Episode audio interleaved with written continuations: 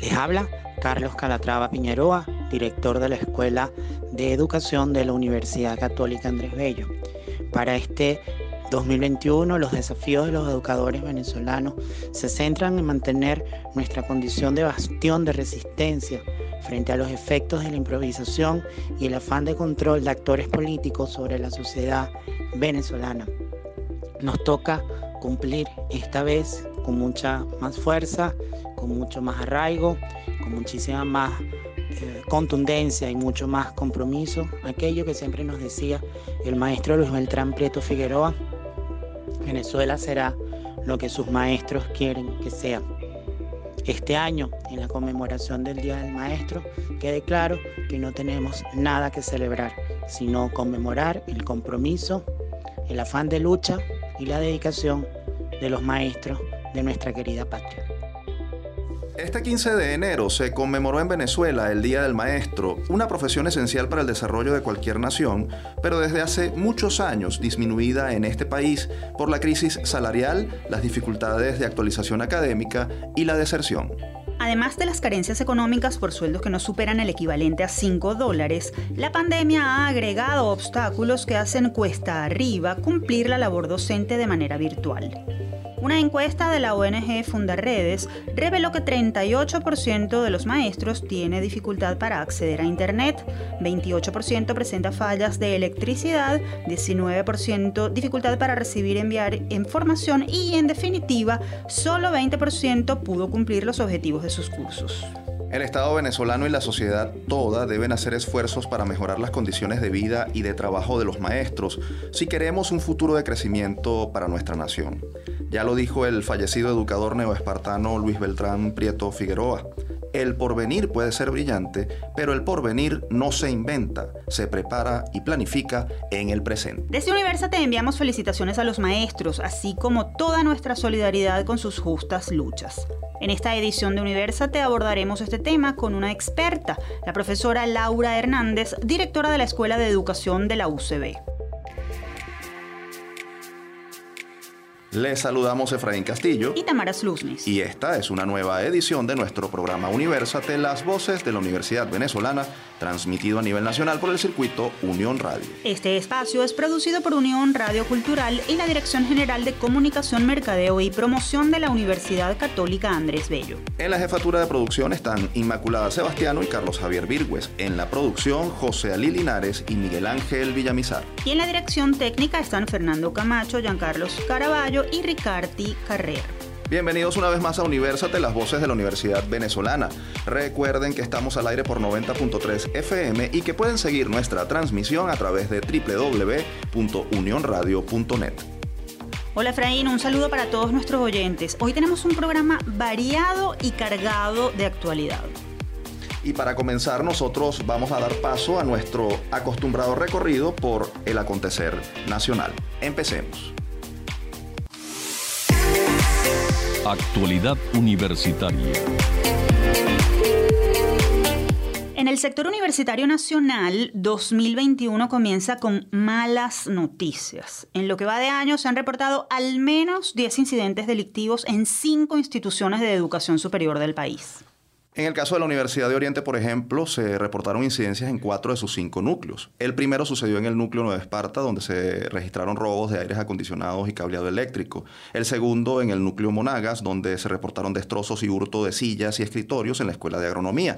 El tercero en el núcleo Bolívar, donde según autoridades los, antisociales provocaron un incendio que consumió alrededor de 90% de la sede de Fundageominas en la Escuela de Ciencias de la Tierra. Y por último, en el núcleo Sucre, los inadaptados destruyeron a mandarriazos el primer microscopio electrónico instalado en América Latina, que se encontraba en el Instituto de Investigaciones de Biomedicina y Ciencias Aplicadas y valorado en 2 millones de dólares. Por su parte, la Universidad de Carabobo denunció que la unidad de litiasis y enfermedades metabólicas perteneciente a la Facultad de Ciencias de la Salud fue objeto de hurto de equipos y destrozos de la sede. Asimismo, en el Decanato de Ciencias Administrativas de la Universidad Centro Occidental Lisandro Alvarado, UCLA, se reportó el robo de los equipos de aires acondicionados. Al otro extremo del país, la Universidad de los Andes ULA también fue blanco de ataque de la delincuencia, pues se han presentado al menos tres incidentes. El 4 de enero se denunció el robo del laboratorio de instrumentación perteneciente a la Escuela de Ingeniería Mecánica de la ULA Mérida, de donde se llevaron computadores, lavamanos y material de oficina. El 7 de enero se conoció sobre el hurto de equipos y materiales de trabajo, así como también destrozos en la infraestructura de la Asociación Científica de Estudiantes de Medicina, cuya sede está ubicada en la Facultad de Medicina de la ULA Mérida. Y finalmente, el 9 de enero, desconocidos sustrajeron computadoras, filtros de agua y material de oficina en el núcleo universitario Alberto Adriani de la ULA en El Vigía. Los sucesos reportados son condenables, pero eh, estimamos que lo más impactante de todo fue lo ocurrido en la Universidad del Zulia, donde al menos 30 hombres encapuchados ingresaron a la sede de posgrado de la Facultad de Humanidades y Educación, sometieron y golpearon a los tres vigilantes eh, que estaban de turno. Además lanzaron al vacío a uno de ellos, quien resultó herido de gravedad. Los delincuentes ocasionaron destrozos al tratar de robar parte del cableado eléctrico y llevarse los equipos de los que dispone la facultad. En este sentido, el Consejo Universitario de la Universidad del Zulia declaró por unanimidad de emergencia en materia de seguridad en todas las sedes y núcleos de la institución. El acuerdo contempla el establecimiento de contactos con los mandatarios regionales de Zulia y Falcón para determinar acciones de protección hacia la infraestructura universitaria. Asimismo, se permitirá de forma temporal la presencia de los organismos de seguridad en el campus. Precisamente para darnos más detalles sobre este incidente y sobre los efectos de estos hechos en la vida y autonomía universitaria, nos acompaña desde el Estado Zulia el profesor David Gómez, periodista, abogado, director de la ONG Aula Abierta y coordinador de la Comisión de Derechos Humanos de la Universidad del Zulia. Un gusto recibirlo nuevamente en Universate, profesor Gómez. Un placer, muchísimo gusto. Muchas gracias por la entrevista. Sí. Profesor, lejos de resolverse, el ataque vandálico a las universidades crece exponencialmente. ¿Cuál es el balance desde el inicio de la pandemia hace ya 10 meses? Eh, que quizás es el hito que multiplicó estas historias en los últimos tiempos. ¿Cree usted que puede ser así? En efecto, el año 2020 significó un momento realmente crítico en relación a estos incidentes desde Aula Abierta durante la cuarentena del 2020 pudimos documentar al menos 175 actos delictivos en 12 universidades. Y ya ustedes eh, hicieron una referencia de la radiografía de eh, por lo menos ocho incidentes de inseguridad en lo que va de año. Es decir, en una semana y media eh, que varias universidades del país hayan sido golpeadas por el, este tipo de acciones de incidentes. Al respecto, tendríamos que decir que nos preocupa muchísimo porque al fin de cuentas son la consecuencia de la política del Estado venezolano contra las universidades. Y esa política de alguna manera se traduce, entre otras cosas, entre otros patrones, acciones, prácticas contra la libertad académica y la autonomía universitaria, eh, en la asfixia presupuestaria contra las universidades que por un déficit que tienen de, en algunos casos inclusive, entre el 97 y el 99% del presupuesto que deben operar, un, es decir, solo tienen entre el 1 y el 3%, las universidades no tienen la capacidad de poder eh, satisfacer las necesidades mínimas en general en temas de infraestructura, educación de calidad, etcétera, pero además en temas de seguridad. Lo que vemos es consecuencia de esta política de Estado contra las universidades y eso significa obviamente que las universidades eh, estén amenazadas de muerte y que la democracia en sí misma esté amenazada de muerte porque sin universidades no hay democracia. Profesor Gómez, las autoridades de la Universidad del Zulia se declararon en emergencia y anunciaron contactos con gobernadores y representantes de los organismos de seguridad para emprender planes en ese sentido. ¿Qué tanto alcance pueden tener estas medidas? ¿No pueden quedar en un saludo a la bandera? Bueno, hay que decir que el Estado venezolano debe garantizar la justicia cuando se cometen delitos, y estamos hablando de delitos. Y cuando se han cometido todos estos, inclusive que hemos podido documentar el año pasado, Hablé de, nada más lo que documentó la abierta fueron 175 distintas situaciones de incidentes, lo cual no se ha dado y por lo cual lamentablemente tendríamos que concluir que la política de impunidad en esta materia nuevamente vuelve a reinar. En materia de violación de derechos humanos, lamentablemente en Venezuela no podemos decir que prive la justicia, sino que priva la impunidad. Ante esta situación de impunidad, lamentablemente aquí tendríamos que decir que eh, las universidades enfrentan esta situación. Que hace unos días el Consejo Universitario de Luz haya acordado efectivamente que eh, la gobernación del Zulia y las eh, efectivos policiales del Estado Zulia puedan hacer algún tipo de acciones para garantizar durante la cuarentena la vigilancia y el ejercicio de algunas acciones para garantizar la seguridad en la universidad, pues eh, básicamente responde a una situación efectivamente de emergencia, porque se declara la emergencia en materia de seguridad, pero hay que ver los problemas más graves. Profesor. Y en esta materia, los dos problemas más graves, bueno, hay muchísimos, son el de la fecha presupuestaria contra las universidades, pero al mismo tiempo el de que el Estado venezolano no garantiza la justicia y más bien garantiza la impunidad contra las acciones eh, en favor, perdón, de las acciones delictivas y esto obviamente arropa a que dentro de las universidades los incidentes que ocurren pues no son investigados, no son sancionados como debieran serlo. Profesor, precisamente esa decisión del Consejo Universitario de Luz que permite a las fuerzas de seguridad realizar labores de resguardo en los espacios universitarios podría poner en riesgo la autonomía universitaria o sus funciones están delimitadas. Esa es una pregunta muy interesante porque en efecto los consejos universitarios de las máximas casas de estudio tienen la competencia, la autoridad para tomar decisiones efectivamente ante situaciones muy graves que puedan afectar la universidad.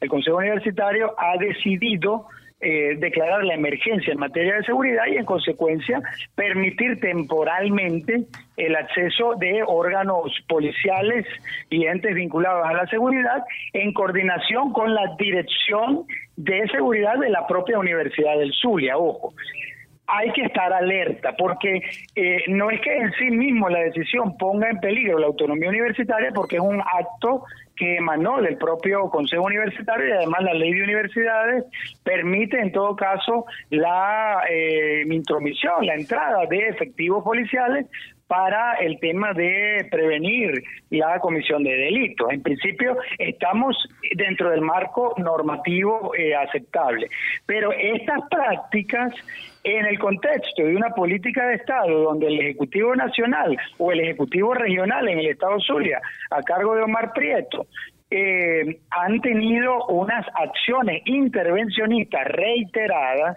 donde desde la gobernación de Zulia se han creado eh, alguna secretaría irrumpiendo en competencias propias de la Universidad del Zulia o desde el gobierno nacional distintos actos de intervencionismo contra las universidades, entonces se pueden convertir en situaciones respecto a las cuales hay que estar alerta porque pudieran de alguna manera eh, extralimitarse estas autoridades y allí sí irrumpir contra la autonomía universitaria y controlar o terminar de controlar efectivamente a las universidades. Conclusión, los universitarios debemos estar alerta de que las, autoridades policiales actúen en mm, coordinación de la dirección eh, de Seguridad Interna de la Universidad del Zulia y en el marco exclusivamente de las atribuciones que ha permitido el Consejo Universitario y que jamás se excedan de ello, entendiendo que debe ser temporal en razón de la emergencia de seguridad que vivimos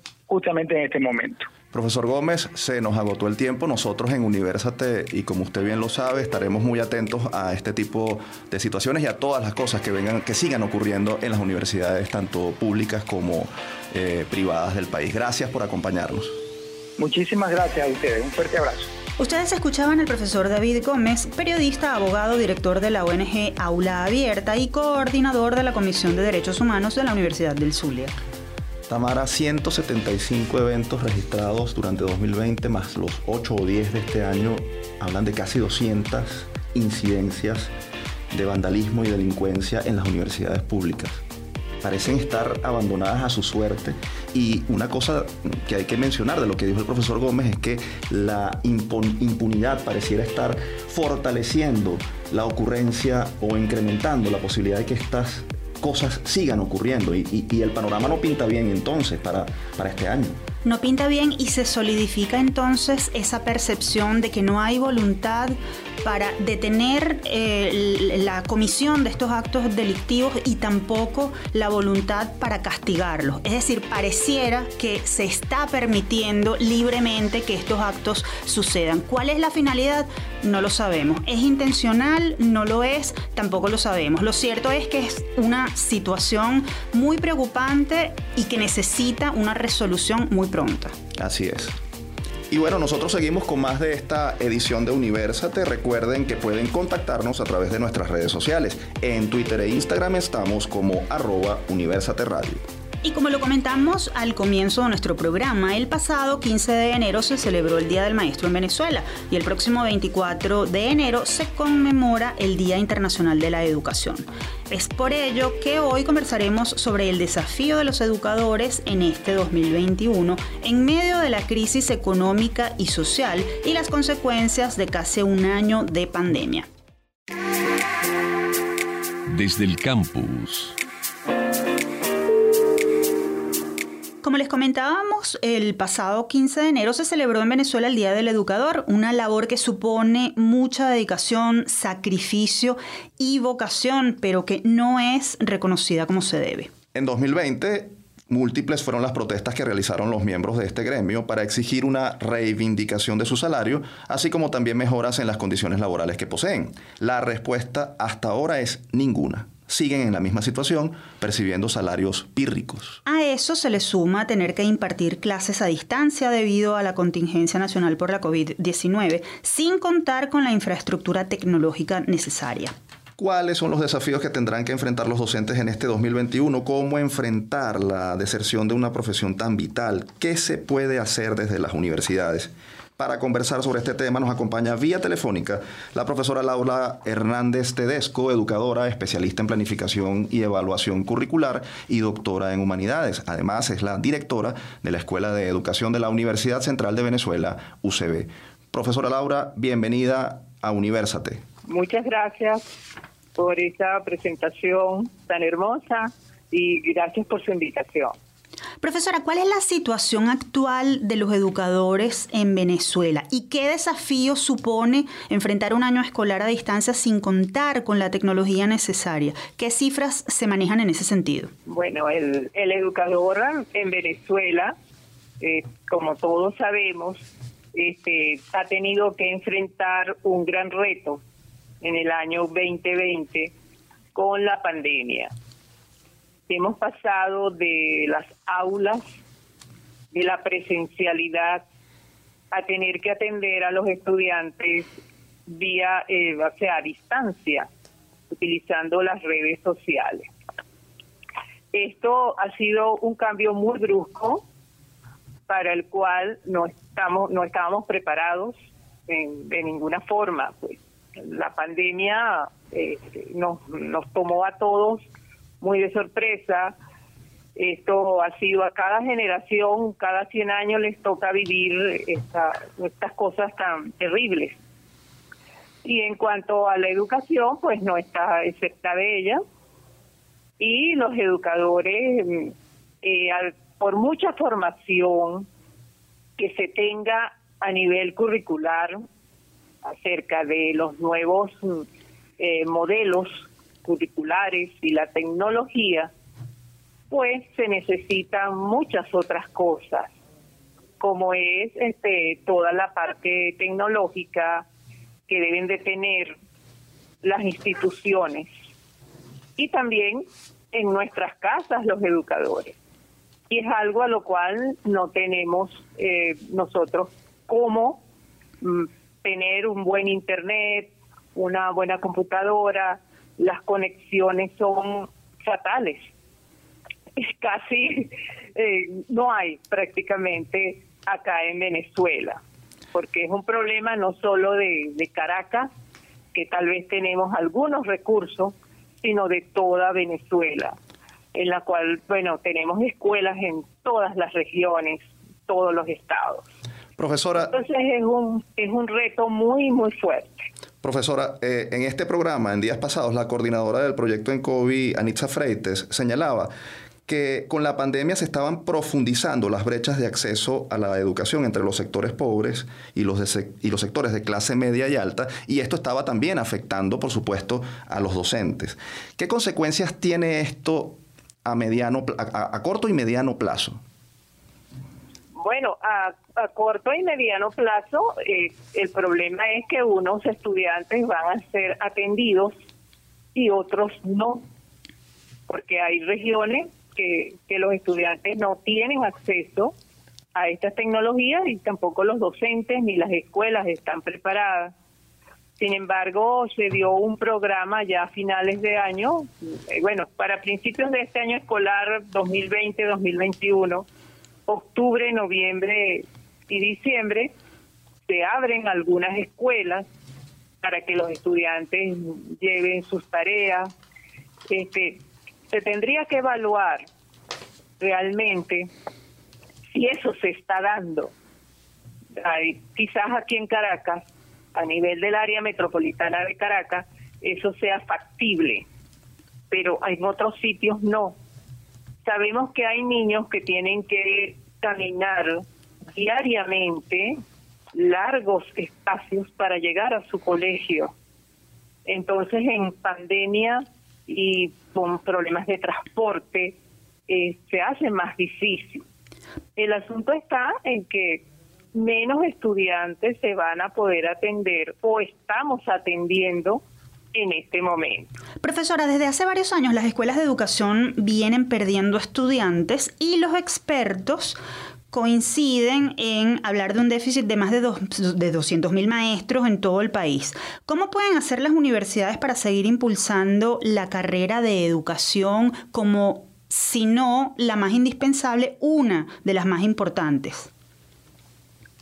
Bueno, no solo la, no solo la universidad, sino es, tiene que ser el gobierno nacional que impulse los estudios de educación para los egresados del bachillerato de la educación secundaria. Este, la, la docencia es una profesión muy hermosa, pero realmente requiere de mucho sacrificio y, y, de mucho querer hacer las cosas y querer educar a otras personas. Es difícil realmente tener todas esas herramientas. Y si no se tienen incentivos como la instalación en los colegios, eh, los sueldos, que te den todo el material, pues no se hace atractiva realmente.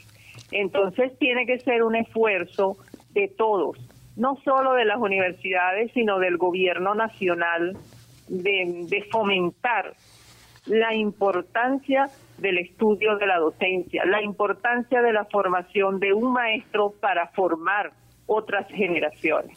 Profesora, este 15 de enero se conmemoró el eh, Día del Maestro en Venezuela en este 2021, ¿qué mensaje da usted como directora de una de las principales escuelas de educación del país? ¿Es optimista? ¿Tiene razones para celebrar? Bueno, este, siempre se tienen razones para celebrar, así estemos en medio de esta pandemia. Y el mensaje tiene que ser de optimismo porque tenemos en nuestras manos la educación y la formación de las nuevas generaciones. Y yo diría de no abandonar por completo a la educación, hay que seguir adelante. Los mismos maestros y docentes en todos los niveles de la educación tenemos que marcar la pauta y ser creativos y seguir adelante, porque la, la educación no, no se termina la pandemia no nos puede seguir arropando. El, el 2020 ha sido terrible, este, pero el 2021 tenemos que salir adelante y tenemos que aprender de esta pandemia y de todo lo que está viviendo el mundo entero. Profesor Hernández, muchas gracias por atender nuestra invitación y aún con todos los obstáculos de los que hemos hablado, felicidades por el Día del Maestro. Muchas gracias y desde, este, desde acá felicito a todos los maestros de todos los niveles educativos a nivel nacional. Ustedes escuchaban a la profesora Laura Hernández Tedesco, educadora, especialista en planificación y evaluación curricular, doctora en humanidades y directora de la Escuela de Educación de la UCB. Momento de hacer nuestra primera pausa. Al regreso seguiremos con más de Universate, su revista radial universitaria de los fines de semana. Ya venimos.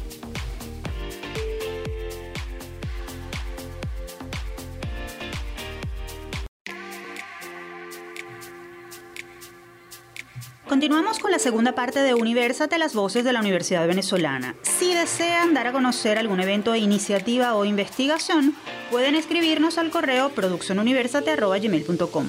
Y en este segmento del programa conversaremos sobre la COVID-19 y su avance en nuestra sociedad.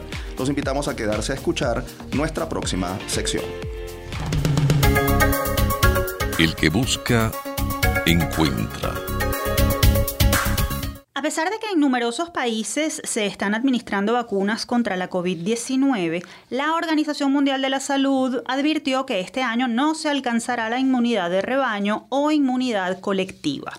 El organismo internacional insiste en la necesidad de mantener las medidas de higiene y de distanciamiento y el uso de mascarilla para atajar la epidemia de coronavirus. Asimismo, recordó que producir las dosis de vacunas y administrarlas a toda la población es un proceso largo. Esto, en resumidas cuentas, significa que la pandemia sigue, la cuarentena continúa y los ciudadanos del mundo debemos acostumbrarnos a esta nueva realidad.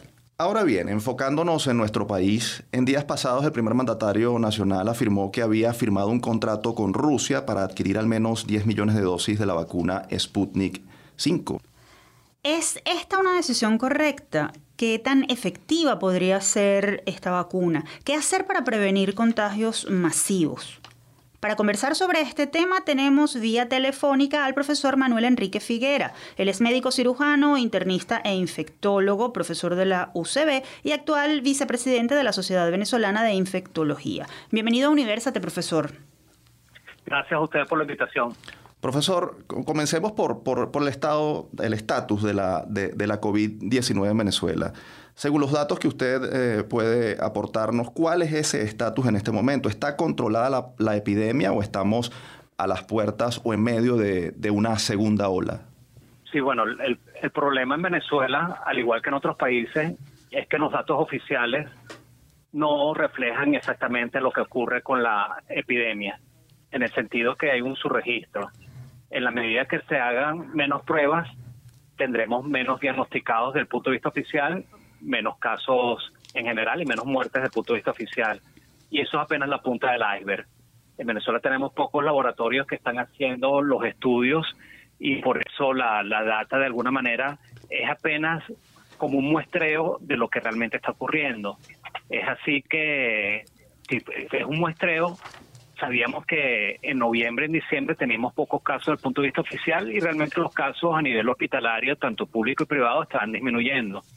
Eh, en enero esperábamos un repunte porque lamentablemente las reuniones que ocurren en diciembre por las fiestas y todo el descuido que hubo en la población y también la apertura que hubo, era cuestión de, de días y semanas que tuviéramos un repunte y el repunte ya está ocurriendo.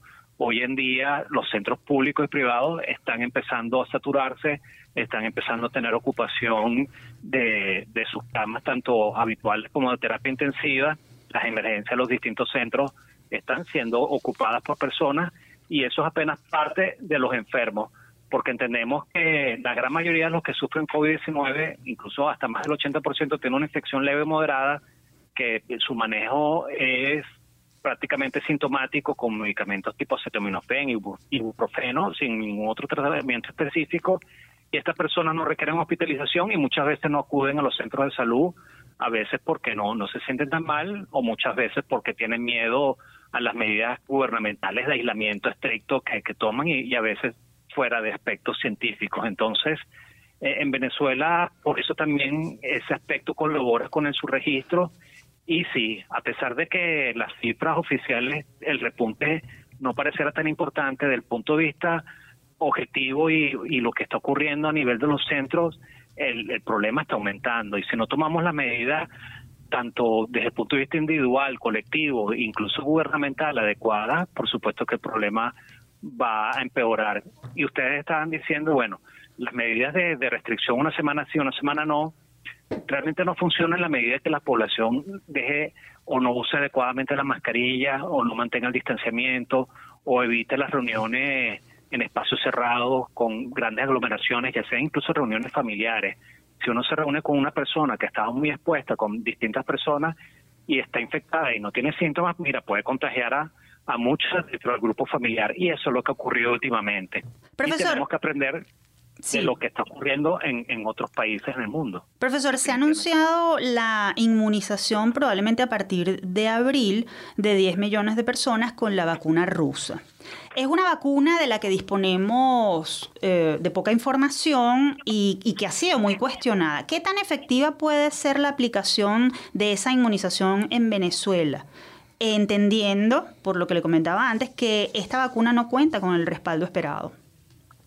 Bueno, el, problema con todas las vacunas se han desarrollado rápidamente porque ha habido la voluntad y el apoyo económico desde el punto de vista de, distintos países y agencias y, gobiernos que han invertido muchísimo dinero, incluso las empresas farmacéuticas, en desarrollar las vacunas. La ciencia ha estado detrás del desarrollo de estas vacunas y las plataformas que están usando ya tenían incluso 20, 30 años en desarrollo.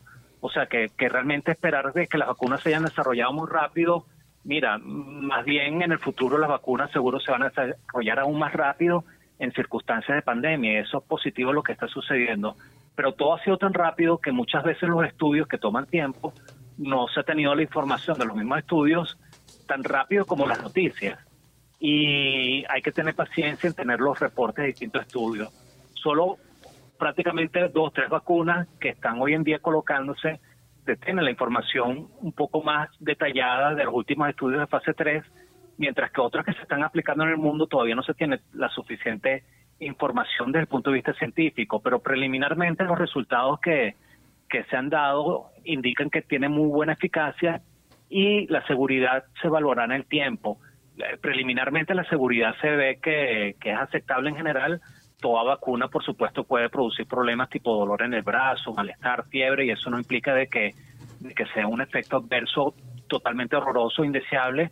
Y las vacunas que tienen vectores de adenovirus, la cual está incluida la Sputnik 5, que es de Gamaleya, la rusa, o la de Oxford AstraZeneca, que es la británica, o una de Johnson Johnson, que es americana, o la de CanSino, que es china, que tienen la plataforma semejante a la de la rusa, ha mostrado buena eficacia y buena seguridad. Entonces, realmente no considerar o más bien desconsiderar alguna vacuna por su eh, localización o su origen es inadecuado. Hay que evaluarla en los aspectos científicos. Lo que estamos esperando es tener la información más detallada de los estudios de este Sputnik 5 simplemente para corroborar que sea realmente efectiva. En Rusia la están usando en Bielorrusia y en Argentina. Y por los momentos, eh, evidentemente, en prensa ha habido mucha divulgación de lo que está ocurriendo con las distintas vacunas y con las vacunas de Gamaleya, al igual que la de Oxford y AstraZeneca, que la están usando también en la Argentina, no se han reportado mayores problemas como para asustarnos. La de Pfizer y Moderna, que es más costosa y tiene elementos de congelación más difícil que, que haga que llegue a países como nosotros, que no tenemos a veces ni electricidad, ni tenemos esos congeladores de menos 70 grados centígrados, eh, ha también sido muy eficaz ha habido algunos problemas puntuales de, personas alérgicas, pero hoy en día hay más de 25 millones de vacunados en el mundo y, que tengamos 6, 7 personas con reacciones alérgicas severas es muy poquito y, definitivamente las recomendaciones que se están haciendo con esas vacunas de Pfizer y de Moderna es que las personas que sean muy alérgicas no se vacunen con ella. Doctor, eh, ¿hay que aumentar la capacidad de diagnóstico en el país? ¿Qué tan adecuada está la tasa de, diagnóstico a través de pruebas como la PCR en Venezuela respecto a los estándares internacionales? Sobre todo para que desde el punto de vista epidemiológico se puedan eh, tomar las medidas eh, correctas. Bueno, continentalmente somos el peor país en ese aspecto diagnóstico, porque somos los que tenemos menor, menor cantidad de laboratorios autorizados para hacer estos estudios moleculares de PCR-RT que son estas pruebas de hisopados, que son las únicas autorizadas por la Organización Mundial de la Salud para hacer diagnóstico. Más bien el enfoque en Venezuela fue científicamente incorrecto al tratar de determinar el diagnóstico por pruebas de sangre, tipo estas que hacen un pinchazo al dedo, que es por inmunocromatografía o de flujo lateral, que son estas pruebas parecidas a las del embarazo, que toman una muestrita de sangre y ahí se determina si tienen anticuerpos. Estas pruebas no sirven porque los anticuerpos aparecen semanas después de que uno está enfermo. Entonces en Venezuela se ha enfocado el aspecto diagnóstico con pruebas que no son consideradas adecuadas y no se ha permitido que laboratorios públicos y privados que tienen la capacidad para hacer las pruebas hagan las pruebas en Venezuela. El llamado siempre ha sido desde un principio las autoridades que permitan tener más, más laboratorios y que las personas tengan la libertad de hacerse las pruebas cuando quieran hacérselas, no, no dependan de una estructura gubernamental que es burocrática y, es complicada. Hoy en día, si una persona quiere hacerse una PCR eh, y va a un CDI, que es los sitios donde podrían hacerse, no lo están haciendo. Entonces, estamos muy limitados en ese aspecto diagnóstico y por eso las cifras que se dan de manera oficial es un subregistro y apenas la punta del iceberg de lo que está ocurriendo. Profesor, brevísimo, porque se nos acaba el tiempo. ¿Cree usted que este año se pueda controlar la enfermedad en Venezuela dadas las condiciones de nuestro sistema de salud? No, y en el mundo tampoco. Eh, en la medida que las personas, ojo, hay países que se lo han controlado haciendo lo adecuado. Por ejemplo, Australia, Nueva Zelanda, hasta la misma China, simplemente tomaron medidas muy estrictas inicialmente, controlaron el problema y hoy en día tienen un sistema diagnóstico muy fortalecido el que permite delimitar las personas que entran al país, si tienen o no problemas, las hacen cuarentena y le hacen seguimiento a los eventuales contactos con, con las pruebas. Entonces, el, el aspecto diagnóstico de tratar de identificar los enfermos a tiempo y mantener un aislamiento, incluso los contactos positivos, es lo más importante. Y el resto de la población, mantener la mascarilla, el distanciamiento y las medidas importantes de control. La vacuna va a ayudar a disminuir la mortalidad, va a disminuir los casos severos, pero solo de los que estén vacunados. Y hasta que no logremos vacunar incluso a mucho más del 60, 70% de la población, no vamos a tener una protección de rebaño adecuada como para evitar que nuevas personas se enfermen. Doctor Figuera, un placer recibirlo en Universate. Gracias por la valiosa información que nos ha aportado y nosotros esperamos tenerlo en una próxima oportunidad con nosotros. Esperamos que con buenas noticias. Seguro, siempre en la orden. Conversábamos con Manuel Enrique Figuera, médico cirujano, internista e infectólogo, profesor de la UCB y actual vicepresidente de la Sociedad Venezolana de Infectología. Tamara, y después de hablar de las perspectivas de la COVID-19 en Venezuela para este año, vamos a poner al día a los oyentes sobre algunas de las cosas que están haciendo las universidades del mundo en la lucha contra esta enfermedad que ya tiene más de un año haciendo estragos en el planeta. Esto y más lo vamos a compartir a continuación. El mundo gira Según datos de la Universidad de Johns Hopkins, el mundo ya supera los 88 millones de personas contagiadas desde el inicio de la pandemia, que también se ha cobrado la vida de casi 2 millones de seres humanos. Aunque suena a mucho, el número de infectados solo llega a 1.14% del total de la población mundial, estimada por la ONU en 7.700 millones. Desde que la Organización Mundial de la Salud declaró el brote de coronavirus como pandemia, los proyectos de vacunas se han multiplicado en todo el planeta. Hasta el 8 de enero, la última referencia en la que la OMS aporta datos, el organismo internacional reconoce 172 proyectos que ya han encontrado un candidato a vacuna y se encuentran en fase preclínica. Además, hay otros 63 que la han superado y han alcanzado la etapa clínica con pruebas en seres humanos. De ellos, 15 están en la fase 3 y dos de ellas ya se encuentran autorizadas en la Unión Europea. Estas son las cinco vacunas más destacadas. Universidad de Oxford, AstraZeneca, Reino Unido, BioNTech, Pfizer, Alemania, Estados Unidos, Moderna, Estados Unidos, CureVac, Alemania en fase 3 y Janssen, Johnson Johnson, Estados Unidos también en fase 3. Por otro lado, se conoció que investigadores estadounidenses trabajan en el desarrollo de una vacuna de nanopartículas para el coronavirus que no requiere una cadena de frío para su almacenamiento o transporte y que se suministrará en una sola dosis de modo que sea más barata. Antes de la pandemia, el laboratorio del bioquímico Peter S. Kim de la Universidad de Stanford, en California, estaba centrado en el desarrollo de vacunas contra el VIH, el ébola y la influenza pandémica.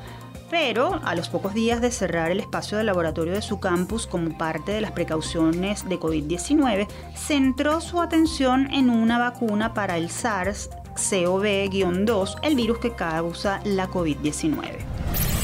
Escuchen esto. Las vacunas contra la COVID-19 no van a cambiar ni a resolver todos los problemas causados por la pandemia. Serán solo una herramienta que obligatoriamente deberá ir acompañada de las medidas higiénico-sanitarias que se han venido implementando, como el autocuidado y el distanciamiento social.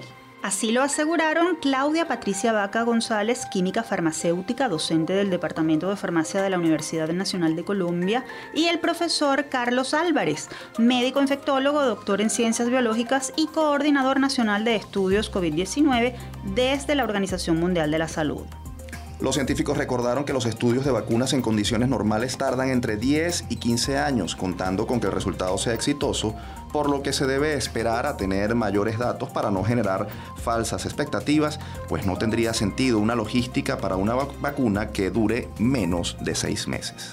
Citamos, en un contexto de emergencia es válido su uso, pero estamos en un momento diferente en el cual quisiéramos que esa vacuna tenga todas las cualidades e información necesarias para su distribución y si es apta para las diferentes características poblacionales como adultos mayores de 70 años, mujeres embarazadas y niños, entre otros. Esto lo comentaron los especialistas. Tamara, definitivamente el mundo sigue girando y en las universidades de todo el mundo precisamente se siguen haciendo esfuerzos para hacerle frente a la COVID-19, pero es muy importante que dejarle claro a la gente que hay que dosificar las expectativas porque la ansiedad y estrés que tenemos por superar esta crisis de salud son muchas y por lo visto todavía falta bastante para superarla. Es así. Y a propósito de ansiedad y estrés, antes de despedir nuestro programa, Vamos a escuchar un nuevo episodio de las píldoras de autocuidado, recomendaciones de bienestar emocional, preparadas por los especialistas de la unidad de psicología Padre Luisa Sagra de la UCAP. Esta semana la sección está dedicada al estrés, cómo se manifiesta en nuestro organismo y cómo manejarlo. Definitivamente muy oportuno este tema en medio de la situación que vivimos. Escuchemos. Estamos en tiempos difíciles. Por eso te traemos las píldoras de autocuidado unos micros de la Unidad de Psicología Padre Luis Azagra, de la Universidad Católica Andrés Bello, con la doctora Nora Pacheco y el psicólogo David Sofer. En estas píldoras de autocuidado te daremos información actualizada sobre las formas de potenciar tu sensación de bienestar. Porque en estos tiempos las dificultades crecen, pero también lo pueden hacer las soluciones. Si bien es cierto que estamos pasando por momentos difíciles, no es menos cierto que no todos respondemos de la misma forma ante los eventos. El estrés no está en lo que nos pasa, sino en la forma en que percibimos e interpretamos eso que nos pasa. El estrés es un mecanismo biológico que se activa en el organismo para enfrentar una amenaza. El cerebro no conoce la diferencia entre las cosas peligrosas que nos pasan y las cosas peligrosas que imaginamos. Pensar en cosas peligrosas constantemente activa las alarmas que disparan respuestas de lucha o huida, que liberan cortisol por parte de las glándulas suprarrenales y generan disfunción. No estás en peligro real, pero tu cerebro así lo cree. Entonces aparecen síntomas de ansiedad y depresión. Para lidiar con toda esta situación, te tenemos tres sugerencias. Recupera y administra tu atención. Enfocar tu atención contribuye a crear nuevas rutas neuronales.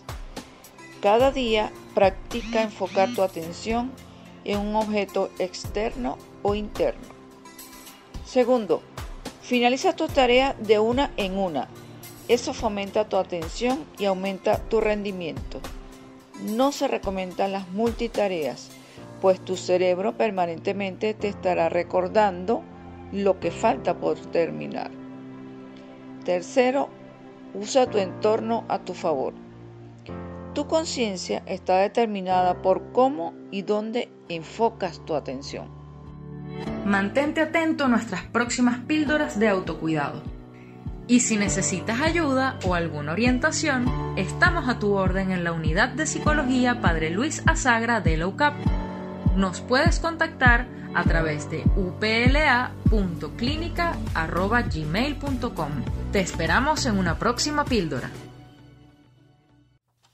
Ha llegado el momento de la despedida, pero antes queremos compartir nuestra acostumbrada frase, muy pertinente por cierto, luego de la edición que hemos tenido hoy.